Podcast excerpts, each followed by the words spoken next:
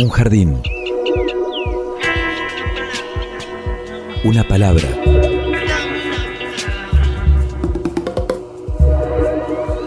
Un sitio donde poder crecer en la tierra. Donde nos alcance el sol. Y donde podamos reír. Una canción que hable de nosotros, de los sueños,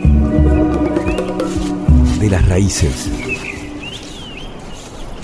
Un pasadizo por donde caminar entre las flores. Una tarde. Mi realidad es una realidad donde lo fantástico y lo real se entrecruza cotidianamente. Miles de seres vivos con las formas de hoy caminando y flotando en este sitio tan diverso que le dedicamos la existencia para descubrirlo.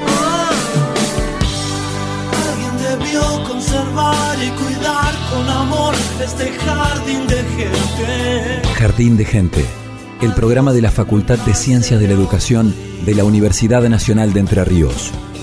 Jardín de Gente, comunicación para vivir.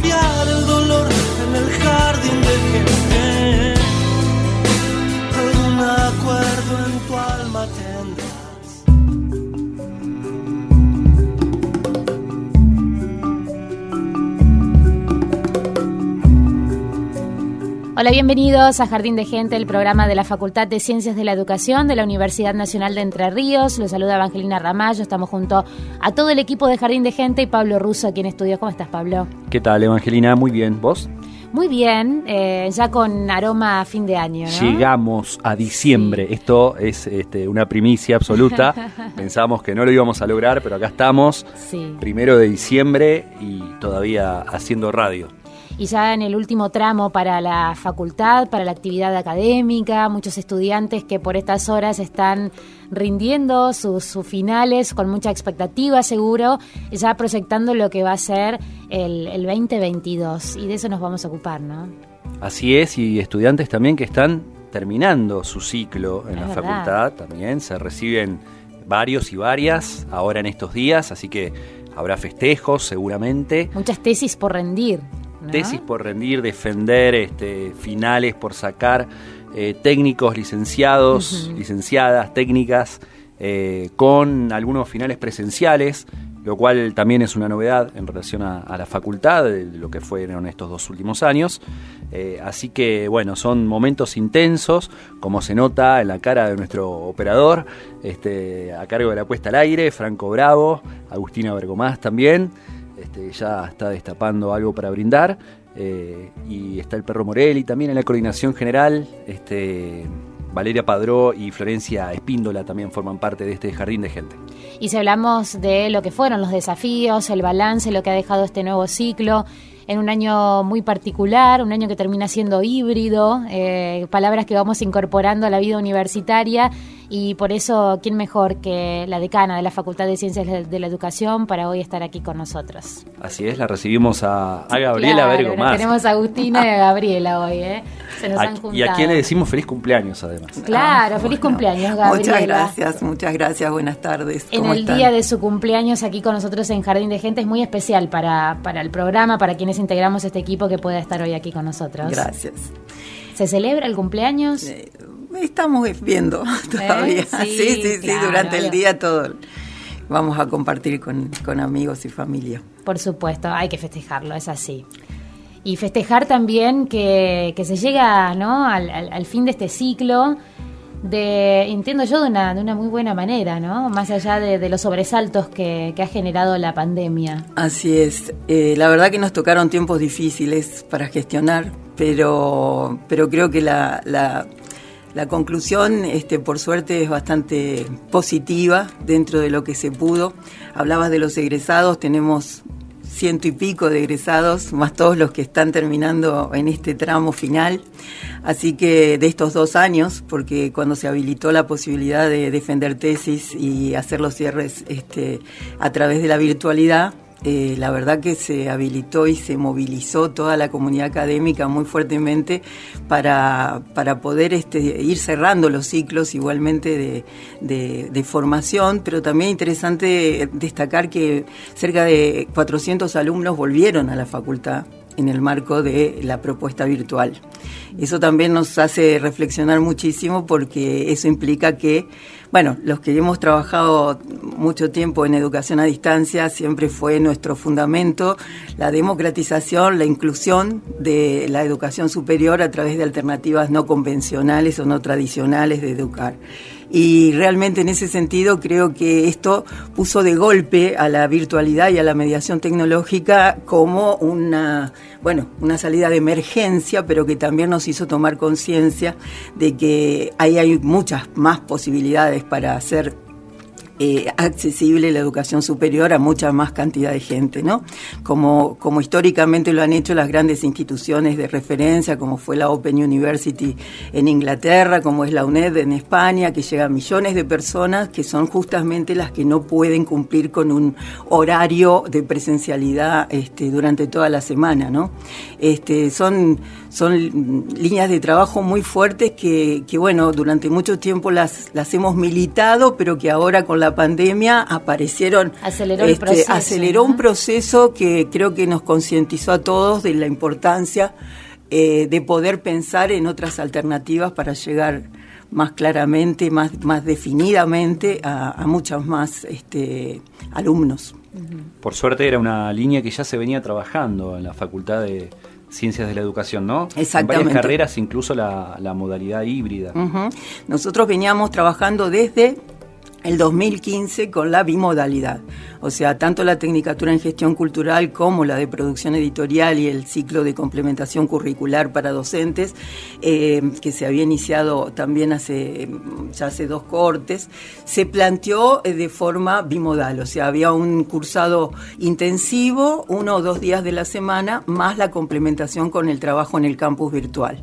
Que realmente estábamos muy, muy este, conformes y trabajando y perfeccionando, digamos, esa propuesta cuando, cuando bueno, apareció el tema de la urgencia, de lo que se llamó la, de, la educación remota de emergencia, donde las universidades nacionales, en, medio de semejante situación, tuvimos que, cubrir y, responder a la demanda de mantener la, academia totalmente activa en el marco de, la pandemia, ¿no? Y eso... para quedarse? Sí, sí, sí. Ya es un hecho. Ya lo teníamos, por eso, como bien dice Pablo, ya veníamos trabajando en eso, incluso hay proyectos de investigación Está el área de educación de, virtual como es Edu Virtual, que es nuestra propuesta de campus virtual eh, personalizado y armado eh, desde la propuesta de la facultad y todo ese a su vez un seguimiento muy muy fuerte de toda la experiencia, lo que hace que tengamos también mucho para decir, mucho para para revisar, para replantear, pero sobre todo a partir de la experiencia, ¿no? Y creo que que bueno, las carreras hablan de suyo, ya estamos en la séptima corte de gestión cultural, en la cuarta corte de producción editorial y, anda todo muy bien. Así que en ese sentido eh, creo que es un camino más que interesante y ahora especialmente potenciado por esta experiencia que nos tocó. Gabriela, estás eh, transitando los últimos meses de tu segunda gestión al frente de la facultad como decana este, y te han tocado, además de la pandemia, eh, otro hecho histórico que es el centenario de la facultad. Así es, así es. Seguramente este, este periodo va a ser recordado y, y estudiado y, revisado ¿no? a futuro. Así es, también en el medio de la pandemia nos tocó este, festejar, teníamos muchas cosas previstas, pero tuvimos que, que replantearlas. Lo que sí rescatamos es la posibilidad de haber hecho dos conferencias centrales compartidas con toda la comunidad, que fue la de la doctora Adriana Puigros y la doctora Alicia Entel, dos referentes tanto de educación como de comunicación, que nos este, acompañaron en este festejo, así como compartir todas las producciones que el Centro de Producción en Comunicación y Educación también había realizado con respecto al, centenario. Y ahora, bueno, próximamente estamos ya este, listos para, para hacer la inauguración de lo que dimos en llamar el patio del centenario, que es este, toda esta eh, revisión, digamos, este, edilicia que logramos hacer atrás de la casa, que la última que compramos, y el edificio de calle Buenos Aires, que va a permitir por fin reivindicar una histórica deuda de nuestra facultad, que es el tener la rampa, o sea que la accesibilidad para todo el edificio de calle Buenos Aires, este, y también un espacio verde sumado a un conjunto de aulas nuevas que también vamos a inaugurar. Era una de las grandes demandas que tenían histórica, los estudiantes, docentes. Claro, claro, muy complejo porque eh, el edificio es relativamente nuevo, el de calle Buenos Aires, es año el edificio nuevo, ¿no? Eh, Así lo conocemos en el ámbito de la. De Se inauguró en el 2000 y la verdad que fue muy extraño que en la propuesta original no se tuviera en cuenta el tema de la accesibilidad. Según nuestros, eh, o sea, cuando tratamos de investigar qué había pasado, bueno, se, suponía que la segunda etapa, que fue la que no se hizo, contemplaba la, eh, la parte eh, accesible, digamos. Pero eso quedó y, realmente la facultad tenía serios, serios problemas de accesibilidad. En, este caso, este, el hecho de contar por primera vez con la rampa y la, rampa que sale directamente al edificio de 389 al lado de los ascensores hace que queden accesibles todas las aulas de, de, de calle Buenos Aires, ¿no? que para nosotros era un anhelo. ¿Qué, se irá a hacer ahí en ese, en ese rincón verde, no? Exacto. Bueno, esperamos que lo, disfruten mucho y que sea lugar de encuentro, que sea lugar de descanso, de, intercambio también, de encontrarse, que es lo que nos falta a veces por el tema de, los distintos edificios que la facultad que, la facultad tiene. Ahora quedaron conectados. Claro. ¿Quedó alguna parrilla ahí sí, en esa zona? se hizo. ¿eh? Se hizo una parrilla. Hay parrilla en, la unión de los dos edificios una facultad que está, este, que tiene en cuenta ¿no? las necesidades de, del personal docente, no docente y de estudiantes. Es, tradición que se hagan encuentros en la facultad a fin de año, sobre todo, así que el tema de la parrilla era central. Bueno, será el lugar de celebración. Sí, totalmente. Seguramente. Bueno, es importante, ¿no? Eh, tener en cuenta las necesidades edilicias y poder trabajar con eso. Eh, con, con, un presupuesto que, que, representa muchos desafíos, ¿no? Saber a, qué destinarlo, cómo seleccionar todos esos proyectos. Sin duda, en el, a lo largo de la gestión hemos tenido, bueno, la primera decisión política fuerte que fue la de trasladar la sede que tenía la facultad en 325, en Alameda 325, y poder eh, comprar, adquirir la casa que estaba al lado de la biblioteca, ¿no? Eso fue una posibilidad importante que nos dio lugar a todas estas otras articulaciones posibles, con eh, funciona también ahí el departamento de la mediana y la tercera edad, tenemos aulas arriba, y esta posibilidad de, la unión entre los dos edificios era, bueno, una cosa pendiente de hace mucho tiempo de poder tener algún lugar que una y nos permita encontrarnos, ¿no? Este, la verdad que, que quedó muy bien y que esperamos que se pueda disfrutar. Igualmente se hicieron refuncionalizaciones también en, en 105, se, se hizo Alameda 105, se hizo todo eh, una ampliación y una readecuación del Centro de Producción en Comunicación y Educación. Tenemos el, el área video con todo el set de televisión y, y dos laboratorios de audio para que las instalaciones de de la Agencia Radiofónica en Comunicación. Y en gráfica también se refuncionalizó el lugar, más un lugar específico también nuevo de, para Edu Virtual. Vamos a, voces. Sí, vamos a incorporar a, esta charla a Dariela Brignatello, secretaria académica de la Facultad de Ciencias de la Educación. Bienvenida, Jardín de Gente. Hola, ¿cómo les va? Buenas tardes. Dariela, bueno, aquí estamos compartiendo junto a Pablo Russo y Gabriela Bergomás eh, este programa especial dedicado exclusivamente a, nuestra facultad, a lo que ha sucedido en, este año que se termina, también en la gestión, y hay políticas académicas puntualmente en las que se estuvieron trabajando y nos gustaría que nos cuentes, que nos pongas al tanto. Bueno, eh, la verdad que ha sido, han sido años de mucho trabajo y de un trabajo fructífero, satisfactorio, y, está bueno poder ir haciendo algunos balances, ¿no? Eh, bueno, en el caso de la política académica con respecto a las carreras, se han podido consolidar dos carreras importantes como la Tecnicatura de Gestión Cultural y, y la Tecnicatura en Producción Editorial, así como también dos, eh, tres carreras que tiene que ver con ciclos de complementación curricular destinadas a docentes, especialmente de nuestras provincias, pero que igualmente impactan en la provincia de Santa Fe, como son el ciclo de licenciatura en análisis e intervención en las instituciones educativas y el ciclo de licenciatura en educación primaria y de educación inicial, que, es realmente una experiencia innovadora en cuanto a la gestión curricular, en tanto estamos asociados o, estamos en convenio con un municipio, como el municipio de la ciudad de San José de Feliciano, y, la, y el Consejo General de Educación a través de la Dirección Departamental de Escuelas de Gualeguay. Entonces, estas dos carreras que empezaron recién, eh, digo recién por este año, eh, mm, han tenido un impacto muy importante en cuanto a cobertura, ¿no? Y hemos podido llegar como facultad a parajes, a escuelas rurales, a ciudades pequeñas, a todos los rincones de Entre Ríos, del norte, el sur, este y oeste, y, con una matrícula de alrededor de 600 docentes que se encuentran activos y, trabajando en el sistema educativo provincial. Eso es realmente un impacto importante para, para la vida académica de la facultad y, genera muchas posibilidades de una mayor vinculación para, para con el territorio, ¿no? que es nuestro compromiso. No solo la formación de, intelectuales, ¿no? sino también eh, intelectuales comprometidos en el con el territorio en el que estamos desempeñando, ¿no? Dariela, en esta, en esta situación que estás contando eh, justamente de, la cuestión del territorio, ¿cómo imaginás eh, el 2022 en, en relación a, a estas carreras y, estos trabajos con docentes? Bueno, es importante la, la pregunta en cuanto a la modalidad de estas carreras los ciclos, las, eh, cinco carreras que, nombré son carreras son carreras que nos han permitido un desarrollo importante en cuanto a lo que es nuestra propuesta de, educación virtual.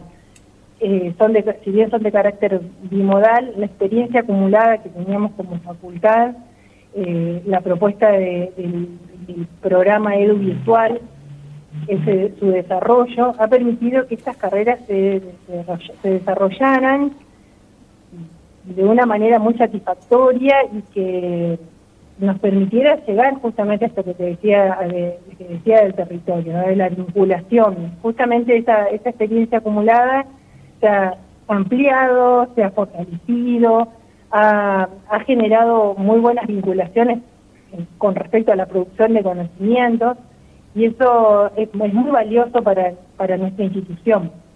Entonces el año que viene si bien estamos, estamos dependiendo en un punto con respecto a las condiciones sanitarias, no sabemos en este momento exactamente, algunas imaginaciones podemos hacer sobre el, futuro que llega, pero estamos preparados y consolidados con una propuesta de, educación virtual que realmente es muy importante.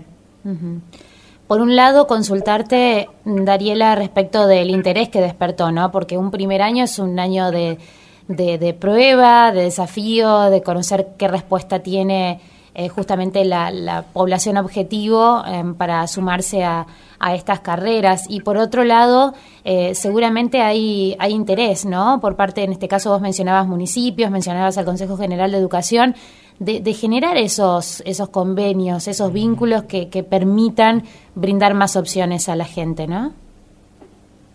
Sí, sin perder de vista eh, los convenios que nosotros hemos, hemos establecido y los modos de articulación no significan un que, se vea afectado ¿no? nuestro nuestro principio de educación pública gratuita de calidad y los convenios han sido han, podido fortalecer este este principio de educación gratuita. Entonces las propuestas nos ayudan, otros otros agentes nos ayudan a consolidarnos eh, y realmente es una experiencia innovadora para nuestra institución. Abrirnos, abrir la posibilidad de, de trabajar mancomunadamente, realmente está siendo una experiencia muy valiosa el trabajo junto con el municipio y la Dirección Departamental de Escuelas que son cuestiones que todavía no habíamos, no habíamos incursionado. Y, Y es muy fructífero esa vinculación.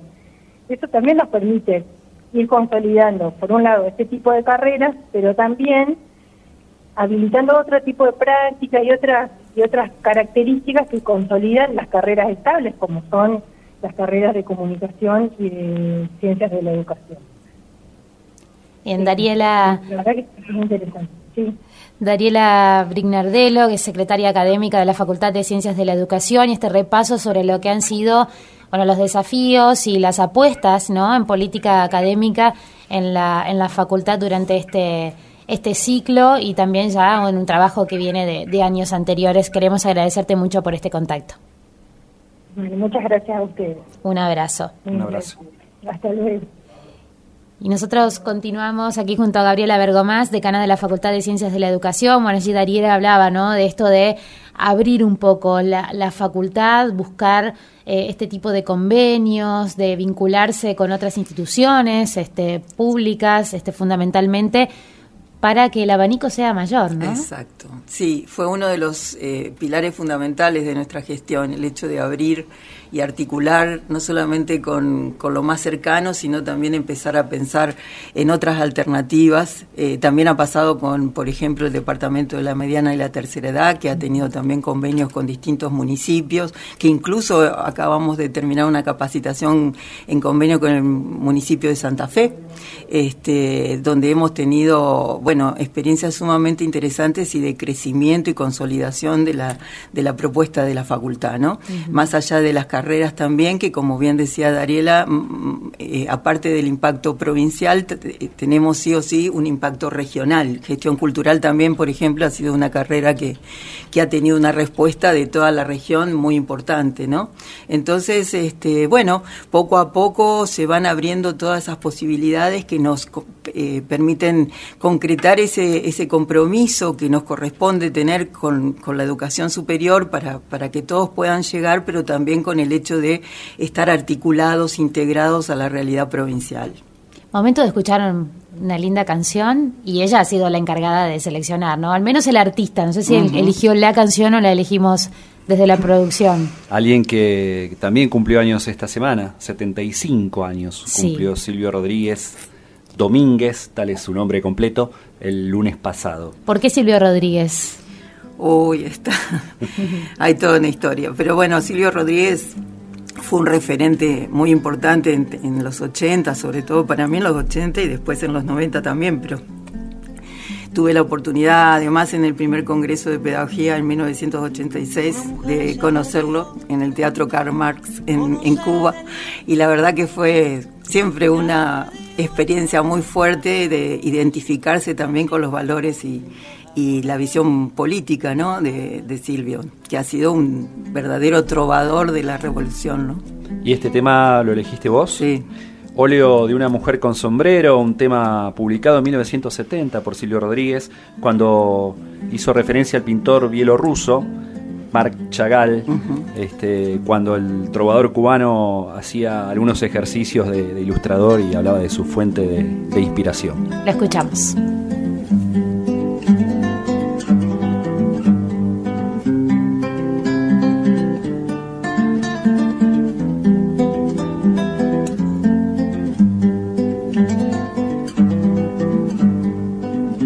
Una mujer se ha perdido conocer el delirio y el polvo. Se ha perdido esta bella locura, su breve cintura debajo de mí. Se ha perdido mi forma de amar, se ha perdido mi huella en su mar. Veo una luz que vacila y promete dejarnos a oscuras. Veo un perro ladrando a la luna con otra figura recuerda a mí. Veo más veo que no me halló. Veo más veo que se perdió. La cobardía es asunto de los hombres, no de los amantes. Los amores cobardes no llegan a amores ni a historias, se quedan allí. Ni el recuerdo los puede salvar, ni el mejor orador conjugar una mujer innombrable, huye como una gaviota y yo rápido seco mis botas, blasfemo una nota y apago el reloj. Que me tenga cuidado el amor, que le puedo cantar su canción. Una mujer con sombrero, como un cuadro del viejo Chagall, corrompiéndose al centro del miedo y yo, que no soy bueno, me puse a llorar pero entonces lloraba por mí y ahora lloro por verla morir. Pero entonces lloraba por mí y ahora lloro por verla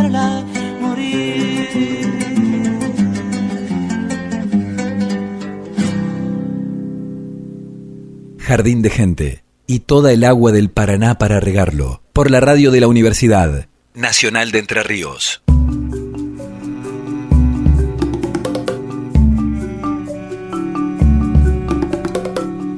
Y si para todos fue un desafío la pandemia, imaginemos este, cuánto más aún en ámbito educativo, ¿no? Que tiene justamente el desafío de lograr que todos esos estudiantes que, ingresan, que se inscriben, puedan continuar con esa trayectoria y no abandonar ¿no? En, el, en el camino. Eh, ¿Se logró el objetivo?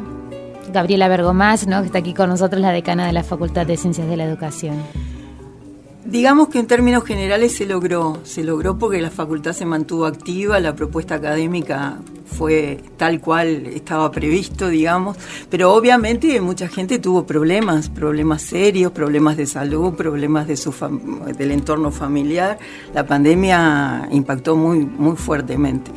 Eh, lo que sí tenemos también en claro que mucha gente no se quedó en Paraná, por ejemplo, y eso también trajo algunas consecuencias importantes de traslados, de, digamos, marco económico para poder seguir los, los, estudios.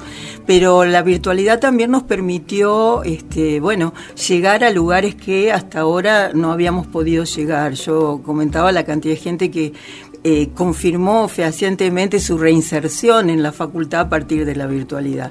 Obviamente que también nos ocupamos no solamente del tema de conectividad, que hubo unas, eh, unas becas especiales desde parte de la universidad, del rectorado, para garantizar conectividad a quienes no tuvieran, y después específicamente la facultad hizo un programa a través de la, de la compra de dispositivos eh, de tablets específicamente para aquellos que no tuvieran posibilidad de tener un dispositivo cómodo porque mucha gente tenía un celular o muy antiguo, con pocas posibilidades para conectarse, y hay gente que hay que reconocer que estudió, rindió y eh, a través de un celular, ¿no? Este, son experiencias muy, muy fuertes, este, también por el desafío eh, de apropiación tecnológica que eso significa, ¿no? Porque por ahí hasta este momento esos dispositivos eran usados para la comunicación cotidiana o para el ocio, para y ahora pasaron a ser también un eje central en, la parte, en, la propuesta de formación, digamos, ¿no? Eh, lo mismo que todo lo que fue eh, la posibilidad de acceder a través de, de las computadoras, pero también de una conectividad que sea más potente, porque también se usaron muchos recursos multimediales se trabajaba con video, se trabajaba con audio. Eh, bueno, todo eso trajo también demandas específicas en lo tecnológico que creo que son las que ahora también vamos a tener que tener en cuenta si, si vamos progresando y profundizando las alternativas mediadas por tecnología.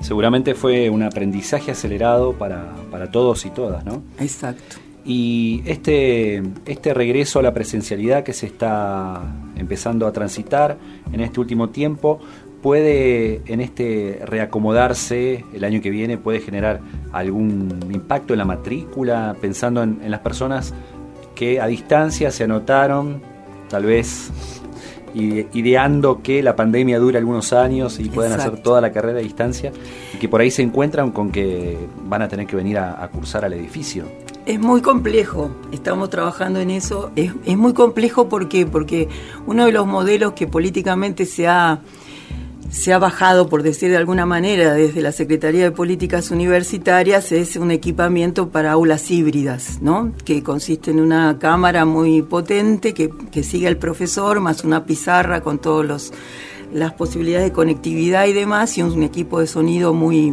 muy este, de alta definición, digamos, ¿no? Que eso permitiría hacer un, doble juego, o sea, trabajar con alumnos de manera presencial y a su vez transmitir la clase para aquellos que no puedan estar en forma presencial. Tenemos nuestras reservas con respecto al modelo híbrido planteado así. Eh, creemos que también ahí hay una definición a partir de un dispositivo tecnológico y no pedagógico.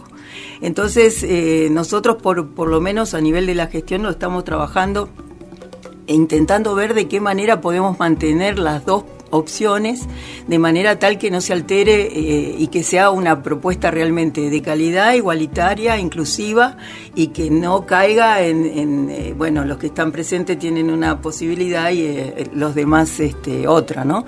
Sin duda que también tenemos que, bregar y, trabajar por el encuadre normativo, porque, por ejemplo, las dos carreras centrales de nuestra facultad no están aprobadas para hacerlas a distancia. Entonces, eso también, aunque hay un porcentaje en la nueva ley de, de mm, la nueva ley de la resolución que organiza la educación a distancia en las universidades nacionales permite un cierto porcentaje de, de, horas a distancia, que eran las que usábamos en las carreras a término para la bimodalidad. Pero habría que replantear el encuadre normativo también, ¿no? De qué es lo que por ejemplo, hay, muchos desafíos a cubrir en las carreras totalmente a distancia. La ciudadanía universitaria, la participación este, de todos los estudiantes, el replanteo metodológico y estrictamente pedagógico, porque no es lo mismo, ¿no? La virtualidad no implica una presencialidad pasada a entorno digital, ¿no? Tiene que ser más, más profunda la, la revisión. Eh, obviamente tuvimos que hacerlo así porque la urgencia nos lo demandaba, pero, pero nos gustaría seguir profundizando en las potencialidades y en las posibilidades reales que tiene la mediación tecnológica en un proceso eh, de aprendizaje más potente. ¿no? Entonces esto se puede resolver para comienzos del ciclo que viene, ese es el, propósito, estamos en una eso. resolución sobre Estamos en eso este, trabajando y por sí la universidad ya ha tomado una decisión al, distribuir en todas las facultades este, por lo menos un equipamiento de aulas híbridas para tener disponible para, para los casos que sea necesario, digamos, ¿no? Eh, entonces, bueno, estamos trabajando en ver cuál va a ser la opción. Yo eh, creo que se está dando también de una manera muy natural. El otro día se realizó en la facultad eh, el coloquio internacional, el coloquio argentino de editores eh, de estudios del libro y la edición, que había mucha gente conectada y gente conectada a nivel internacional, por ejemplo, y bueno, se alternó la presencialidad con una cámara casera con eh, la transmisión para todos aquellos que estuvieran este, conectados, ¿no? Y salió todo muy bien, y esa es la, forma en que están saliendo la mayoría de los eventos hoy, ¿no? Una parte presencial y otra parte este, eh, a través de las plataformas. Y bueno, iremos encontrando ciertos equilibrios. E, esta situación de la docente o el docente atendiendo a, la espacialidad en la que se encuentra y a la vez a, a otros alumnos en forma virtual, ¿genera algún, algún reclamo de parte de los gremios? No, hasta ahora no pero, pero por eso digo que es un desafío que hay que empezar a trabajarlo con todos los actores. Yo creo que también hay, que trabajarlo con los gremios, hay que trabajar las condiciones ¿eh? del trabajo, eh, tanto de los docentes como de toda la estructura académica. Tuvimos mucho teletrabajo también en, los circuitos administrativos de toda la facultad y la universidad. Eh, es más, hoy tengo reunión de comisión de enseñanza a la tarde y mañana es el plenario del Consejo Superior, todo virtual. Eh, para nuestra universidad, que tenía que viajar sí o sí para encontrarse en las instancias de gobierno, eh, también ha sido una resignificada esa instancia a través de la propuesta virtual, por ejemplo, que creo que todo eso va en cierta medida, eh, mucha gente ahora pide no volvamos a la presencialidad porque realmente nos eh, podemos comunicarnos muy bien así y es mucho más ejecutivo. Y, pero bueno, creo que hay perspectivas este, de poder continuar o de insertar estas nuevas posibilidades a los circuitos tanto, tanto pedagógicos, académicos, como también de, funcionamiento y gobierno de la universidad. Y haber podido volver a organizar eventos también tiene que haber sido clave, ¿no? Exactamente. Eso motiva, eso abre las puertas, eso cambia, cambia, porque realmente es otro de los de los pilares, ¿no? De la de, la vida universitaria. También se hizo el, el encuentro de carreras de comunicación social de la red de carreras de comunicación social y periodismo de la Argentina, que también lo hicimos todo virtual en ese caso y la verdad que, que fue una experiencia muy interesante con, con mucha gente en todo el país conectada. Gabriela, ¿cómo, cómo es una gestión al frente de, una facultad? ¿Cuántos años dura? ¿Cómo se, se organiza una lista para hacerse cargo? Una gestión lleva desde, el, desde que uno decide mucho tiempo y dedicación, ¿no? Obviamente partiendo del compromiso de base de, de quienes están detrás de esa propuesta.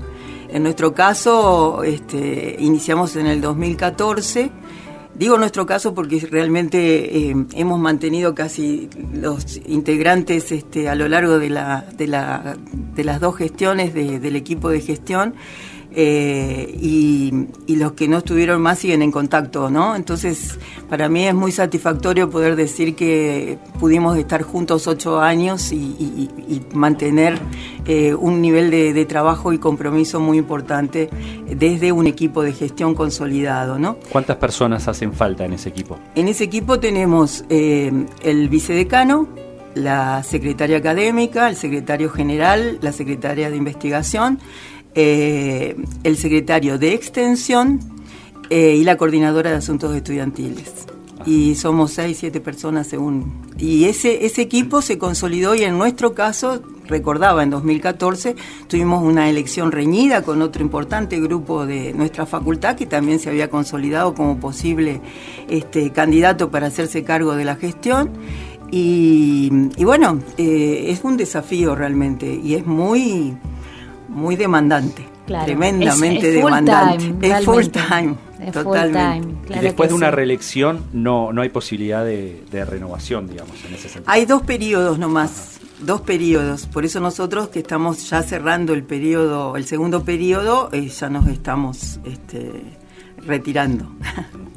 Y vamos a escuchar también a Mauro Alcaraz, que es secretario general de la Facultad de Ciencias de la Educación, que también se suma a, este jardín de gente, ¿no? Todos somos parte. ¿Cómo estás, Mauro? Bienvenido. Mauro? Hola, Pablo y Angelina, Gaby, ¿cómo andan? Yo espero que me estén escuchando bien porque estoy... Ah, bueno, bueno. Muy bien, la productora, me, la productora me dijo que más o menos, pero bueno, mejor no, Bueno, nosotros acá se ve que bueno que Franco Bravo este, está haciendo lo suyo también para que la comunicación llegue perfecta, así que no hay ningún problema. Bueno, Mauro, para para tu lugar, ¿no? Desde la Secretaría General, bueno, has trabajado mucho también con respecto a Edu Virtual. Eh, ¿Cuál es este balance, ¿no? De, ciclo.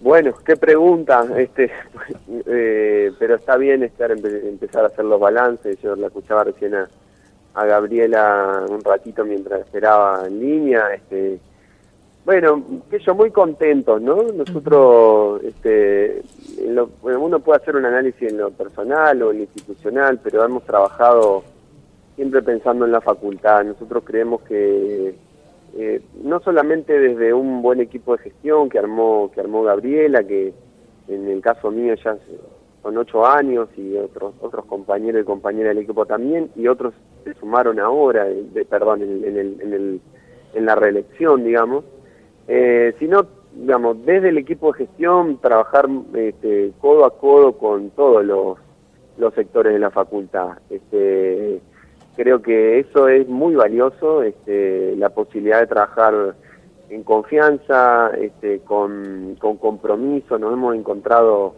eh, bueno, cantidad de, docentes, de no docentes, de, estudiantes y de graduados, eh, que que, han, que le han puesto junto con el equipo de gestión el, cuerpo a, la facultad. En, nosotros creemos que hay cosas que son sumamente importantes. Bueno, ustedes mencionaban lo de virtual, me tocó eh, coordinar ese programa todos estos años. Este, la verdad que bueno, también hemos conversado con ustedes en perspectiva de la pandemia, todo lo que ha significado. Pero bueno, el plan de obras de la facultad, la cantidad de carreras que tenemos, por supuesto, cosas que quedan pendientes y ojalá que se, que se consoliden en próximos periodos, pero si uno tiene que hacer un balance está como muy, bueno, muy conmovido y muy, muy conforme con, con lo hecho, sobre todo por, por el trabajo en conjunto y colectivo con tanta gente querida. Mauro, eh, en lo personal, ¿vos qué sentís que aprendiste en este tiempo como secretario general? Todas preguntas fáciles me están haciendo. Este, no, mucho, muchísimo, muchísimo. Este, eh, el, afecto con el que uno va recorriendo la facultad y, poder compartir ese, ese afecto con, con tanta gente, eh, después como modo de trabajo, bueno, tantísimo, son muchos años de trabajo en un, en un lugar complejo, me gusta decir complejo más que difícil, por más que también sea difícil y por ahí muy exigente, eh, pero bueno, aprender de la, de la institución y aprender de, bueno, los resortes, los procedimientos, las lógicas y las dinámicas que permiten viabilizar las cosas, eso, eso es re importante, digamos. Hay un, lugar, bueno, con cierta, con cierta dinámica política, este, el de la Secretaría General, todos lo saben, digamos, eh, y siempre un poco también lo que nos ha marcado Gabriela una impronta de trabajar con, con, lo, con lo, mayor, la mayor cantidad de consensos posible. Ella suele tener esta expresión, nunca, este, nunca cerrarle la puerta a nadie, todo lo contrario, sin especular, digamos, y en ese sentido creemos que eso ha sido como súper potente para la facultad. ¿Qué es lo que la Secretaría General de la FACU eh, desea, ¿no? en este caso en, tu representación, ¿no? Mauro Alcaraz, desea dejar para, para esta facultad cuando, cuando termina la gestión? Bueno, nosotros hemos estado ordenando el, trabajo de la Secretaría en, cinco, en cuatro o cinco ejes, este, por supuesto todo lo que tiene que ver con la gestión económica financiera, que no ha sido sencillo, hemos vivido momentos eh, bueno, de, dificultades, digamos. Lo hemos sabido sobrellevar también en trabajo articulado con el rectorado. Eh, toda esa lógica y, esa, ese modo de gestionar obras, infraestructura y equipamiento para la facultad ha sido sumamente importante. Ya, Gabriela les comentó, el, este mes vamos a estar inaugurando una obra que creemos que es emblemática, histórica para la facultad, eh, que es en el patio de Alameda 109, que conecta con Buenos Aires 389 y tiene un circuito de accesibilidad también y un patio para la facultad que la verdad que nunca hemos tenido.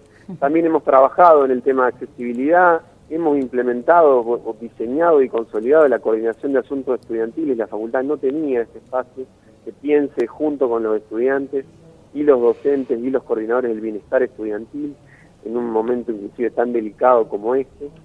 Eh, Edu Virtual, esto es más un, proyecto que hemos trabajado fuertemente desde el principio con Gabriela y hemos consolidado un equipo fuerte de trabajo, digamos.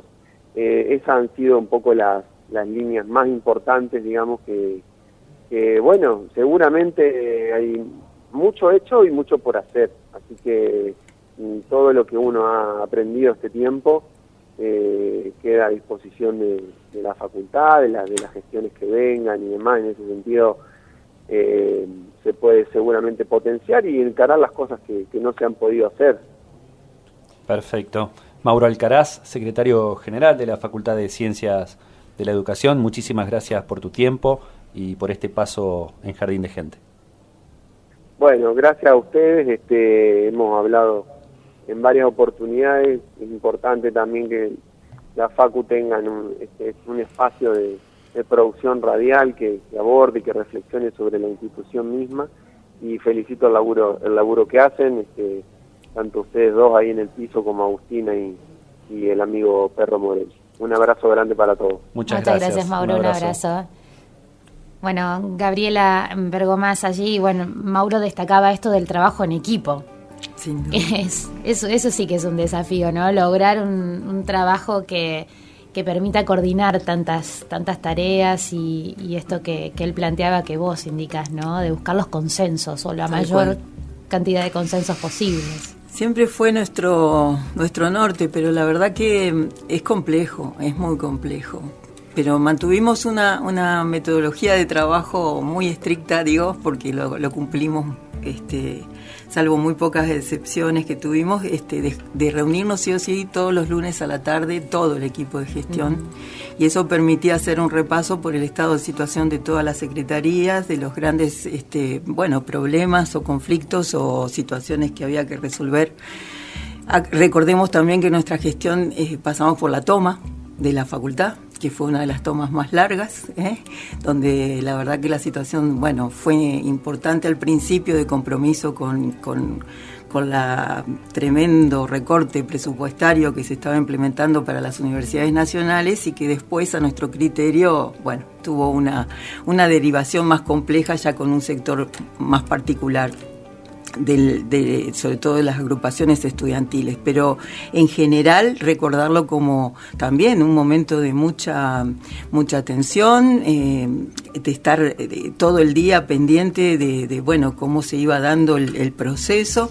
Eh, eso también nos demandó la toma de decisiones este, de una manera muy, muy fuerte, marcó mucho la facultad ese, ese hecho muy, muy fuertemente. y salimos de eso y al al año entramos en pandemia. Así que, bueno. Todo eh, eso es este, estar al frente de ahí de la gestión universitaria, ¿no? Estar entre, entre los problemas cotidianos, las cuestiones que surjan, que tengan que ver también con este, cuestiones nacionales, como el recorte presupuestario de, un gobierno nacional, y a la vez eh, supongo que en articulación constante con el resto de la Universidad Nacional de Entre Ríos, ¿no? hemos tenido eh, a, nuestra realidad de facultad la, eh, continuidad este, imprescindible de las reuniones de decanos con el rector, más todo lo que implica este, la participación en los órganos de gobierno, o sea, el Consejo Superior y, los encuentros especiales de todas las comisiones. Es complejo, es interesantísimo, a mí realmente lo hago con mucho gusto, pero, pero es, demandante y complejo y uno siempre está pensando si está a la altura de las circunstancias, porque hay mucha, muchas demandas este, que uno no pensaba que empiezan a aparecer y creo que no hay que dejar de lado la, perspectiva política, no estoy hablando de la política partidaria, sino la perspectiva política en relación al rol de la universidad en este contexto, en este, en este momento y fundamentalmente defenderla como la propuesta gratuita, inclusiva y fundamentalmente la perspectiva de que la educación superior es un derecho humano. Y eso, eso le da otro sentido a todo lo que hacemos, ¿no? Y tratar de garantizar y abrir la facultad a la mayor cantidad de, gente y de, interesados en acercarse a nuestros campos de estudio, creo que es nuestro principal desafío. Excelente reflexión para, para cerrar esta charla, ¿no? De lo que es, lo que significa la Facultad de Ciencias de la Educación, de sus propósitos, de los desafíos que ha atravesado fundamentalmente en este, en este último tiempo junto a, Gabriela Bergomás eh, al frente del decanato. Exactamente, y Gabriela también elige la música para la despedida de este jardín de gente, en este caso Cerú Girán. Quiere decir algo más. Sí, ¿eh? sí. Sí, simplemente, este, bueno, valorar y agradecer esta, esta posibilidad para, para conversar con ustedes y sobre todo eh, reivindicar también lo que, lo que ya adelantó Mauro, eh, la importancia que ha tenido este espacio como lugar de, de encuentro, de información, de actualización y también de, de poder mostrar eh, lo que la facultad va, la trama que se va armando a partir de la extensión, a partir de la investigación, a partir de los distintos proyectos que la van atravesando y también su articulación, porque este programa tuvo eso de interesante también con el, con el medio y el, el territorio, ¿no? Entonces, bueno, agradecerles a todo el equipo nosotros ah. somos los agradecidos porque hay una decisión de gestión justamente para que esto, esto sea posible. Así que muchísimas gracias por permitirnos este, estar en este espacio.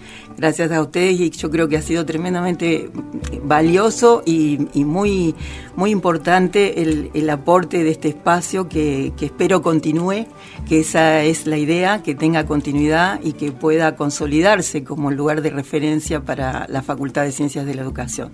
Gracias a todo el equipo Sí. ¿Mm? Por todo Por lo que han hecho a lo largo de todo este, este año este, y más también que hemos tenido esta posibilidad de estar al aire en la tan querida eh, radio de nuestra universidad, ¿no? que también me parece importante.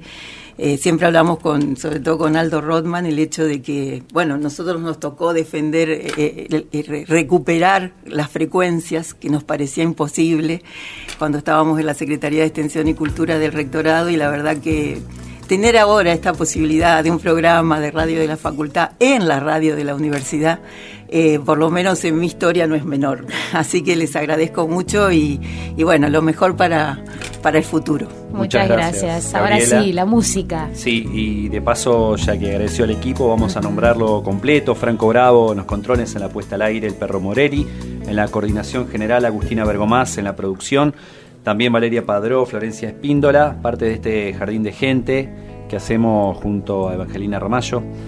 Eh, y esta es la, la tercera temporada de Jardín de Gente, que está entrando en su último Pasó mes. rapidísimo. Fue la más larga de las tres temporadas, así que bueno, también este, quien quiera repasar alguno de los temas tratados lo puede hacer en, en Spotify, donde están ahí subidos. Eh, y Cerú Girán para despedirnos, Gabriela. Así es. La pregunta nuevamente, ¿por qué Cerú es. También un componente muy importante de- de- de- del recorrido musical que cada uno hace, ¿no? Pero creo que fue una banda eh, icónica eh, y sobre todo porque marcó una época, un estilo y con un grupo de músicos de primer nivel realmente. Así es, y en este caso este, un tema del álbum Bicicletas de la banda, publicado en 1980, que este tema fue compuesto por David Lebón y también lo canta él mismo, se llama ¿Cuánto tiempo más llevará? Con música nos despedimos. Muchas gracias.